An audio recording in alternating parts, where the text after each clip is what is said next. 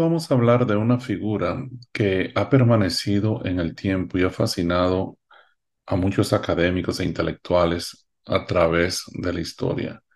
Nos referimos a Anacaona, la cacica taína de nuestra isla, la española. Para muchos, la historia de la literatura dominicana inicia con el diario marítimo y las cartas del almirante Cristóbal Colón, de donde salen sus primeras descripciones de la española como lo relata el doctor Joaquín Balaguer en su libro Historia de la Literatura Dominicana. Y voy a citarlo. El hombre de otras latitudes relata con sencillez la emoción que en él produce esta tierra ubérrima, este suelo sin degeneraciones, en donde la naturaleza conserva aún el empuje primitivo de sus fuerzas ciegas y fatales. Esta cita, como les dije, aparece en el libro Historia de la Literatura Dominicana de Joaquín Balaguer, en la página 11. Para otros, sin embargo, la literatura dominicana no inicia con Colón, sino que su génesis lo encontramos en la época prehispánica. O sea, que así como México tuvo a su Nezahualcóyotl y Europa a sus juglares, Quisqueya tuvo los areitos de la cacica Anacaona, señalados detalladamente por varios de los cronistas de Indias. Estos areitos, que algunos le llamaban bailes y otros romances, eran de una importancia capital para los taínos. El cronista González Fernando de Oviedo, en su Historia General y Natural de las Indias, aborda la parte temática de los areitos. Voy a citarlo en el tiempo que el comendador mayor don Fray Nicolás de Obando gobernó esta isla, hizo un areíto ante él a Nacaona, mujer que fue del cacique o rey Caunabo, la cual era gran señora. Esta manera de cantar en esta y en otras islas, y aún en mucha parte de la tierra firme, es una efigie de la historia o acuerdo de las cosas pasadas, así de guerras como de paces, porque con la continuación de tales cantos no se les olviden las hazañas y acaecimiento que han pasado, y estos cantares les quedan en la memoria, en lugar de libros de su acuerdo, y por esta forma recitan la genealogía de sus caciques y reyes o señores que han tenido, y las obras que hicieron, y los malos o buenos temporales que han pasado o tienen, y otras cosas que ellos quieren que a chicos y grandes se comuniquen, y sean muy sabidas y fijamente esculpidas en su memoria. Y para este efecto continúan estos areitos, porque no se olviden, en especial, las famosas victorias por batallas. Anacaona había recitado uno de esos areitos a Nicolás Giovando, y paradójicamente, esos areitos se los recitó en la misma noche en que sucedió la matanza de Jaragua. El mismo Oviedo lo dice eh, más adelante en su libro cuando dice, hizo un areíto ante Obando y andaban en la danza más de 300 doncellas, todas criadas suyas, mujeres por casar. Y según la apreciación de Fernández de Oviedo, hay un obvio paralelismo temático entre los areitos taínos y los cantares de gesta eh, y los romances peninsulares, que era otra forma de hacer literatura eh, medieval. Otra característica que comparten eh, es obviamente su transmisión oral, porque el taíno, que era la lengua empleada por los habitantes de la región durante la conquista, carecía propiamente del sistema de escritura. Y si bien el idioma aborigen, y esto es una paradoja interesante, constituye la principal fuente de los indigenismos incorporados al castellano, la cultura taína fue totalmente relegada después, cuando España descubre o llega a, lo que ellos llamaron las tres grandes culturas prehispánicas, que fueron la inca, la maya y el náhuatl. Sin embargo, Anacaona, que posteriormente fue vista como ícono feminista, ha sido considerada por muchos como la primera poeta americana. Repito, Anacaona ha sido considerada por muchísimos estudiosos como la primera poeta americana, o por lo menos de la primera que se tuvo noticias.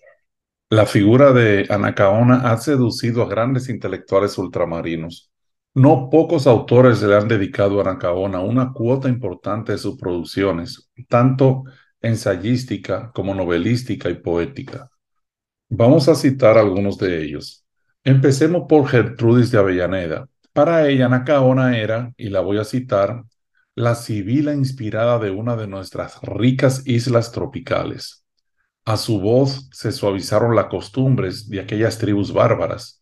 Se reveló a sus entendimientos la soberanía de la inteligencia y obedecieron como a reina a la que veneraban como oráculo.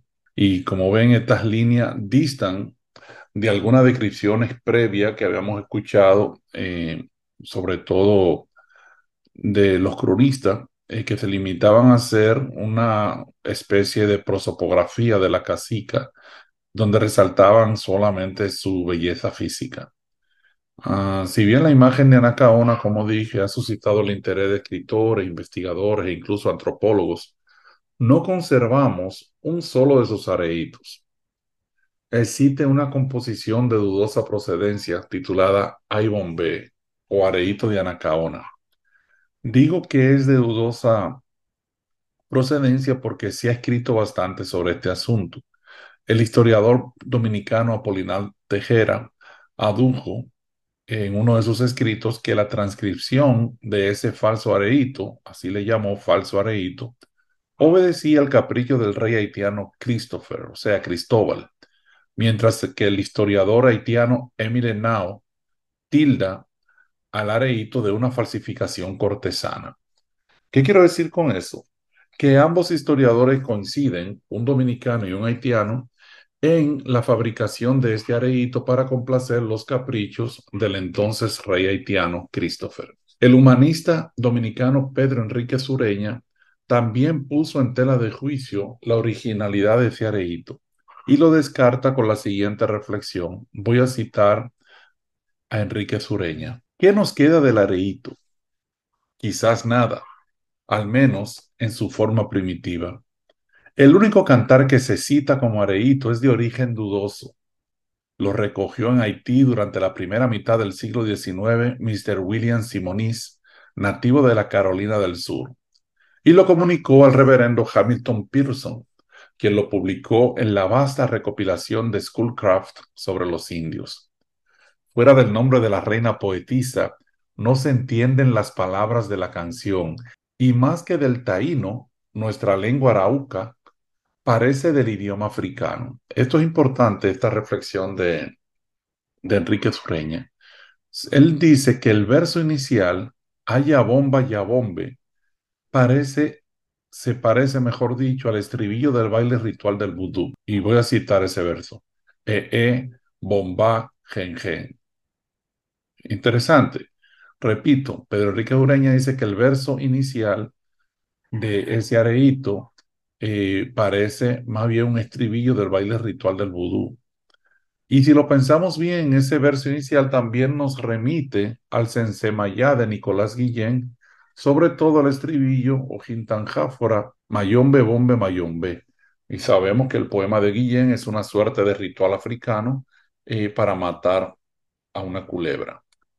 Pero a pesar de que no conservamos un solo de los areitos taínos, tal como les dije, nos quedan las escasas alusiones de los cronistas, y con ellas se ha venido tejiendo y transfigurando la figura de Anacaona, y hay que decirlo a punta de una dosis de realidad, otra dosis de mito y leyenda, y en un principio con una clara agenda sociopolítica, histórica, incluso cultural, eh, que en primera instancia obedecía a defender los intereses de la corona, los intereses peninsulares. Ahora voy a leerles algunos versos del poema Anacaona, Flor de Oro Haitiana, de la escritora Graciela Garbalosa. Cito, lindos versos del romance haitiano, por ella construido con galano, talento de poetisa extraordinaria, musa de aquel Edén del antillano, cierro cita. En estos endecasílabos apreciamos claramente los dotes de poeta de nuestra Flor de Oro. Quizás, y estoy conjeturando, el acelerado exterminio de los indígenas caribeños o la posterior colonización de tierras más ricas e importante para los herederos de los reyes católicos, imposibilitó que en la española surgieran personajes como Fray Bernardino, qué sé yo, el mismo Inca Garcilaso de la Vega, eh, personajes que sin dudas nos hubieran legado algunos versos de esos areitos taínos que constituían uno de los pilares de la cultura prehispánica caribeña que seguimos tratando incansablemente de rescatar. Y para terminar, vamos a señalar dos momentos. El primero, que fue uno de los momentos más felices eh, que tenemos de Anacaona, según el padre de las casas, eh, que escribió en su libro cuando el gobernador Bartolomé Colón los invitó a ella y a su hermano Boichío a subir al barco. Y cito de la casa. Miraban la popa y proa alrededor, entraron en la carabela, bajaron abajo, estaban atónitos. Dejó alegres al rey y a la reina, y este recorrido los dejó alegres a él y a Nacaona y a todos los señores y gentes suyas muy contentos. Repito, este es uno de los momentos recogidos en, en los textos que nos legaron los cronistas, donde vemos a Nacaona muy feliz, muy feliz.